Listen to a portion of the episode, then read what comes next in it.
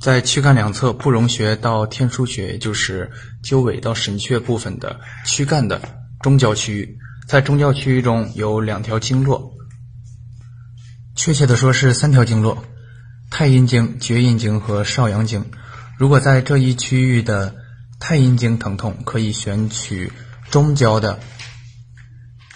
肘膝关节的中焦同名经统气；在肘部可以选取尺泽穴，在对侧的膝部可以选取阴陵泉。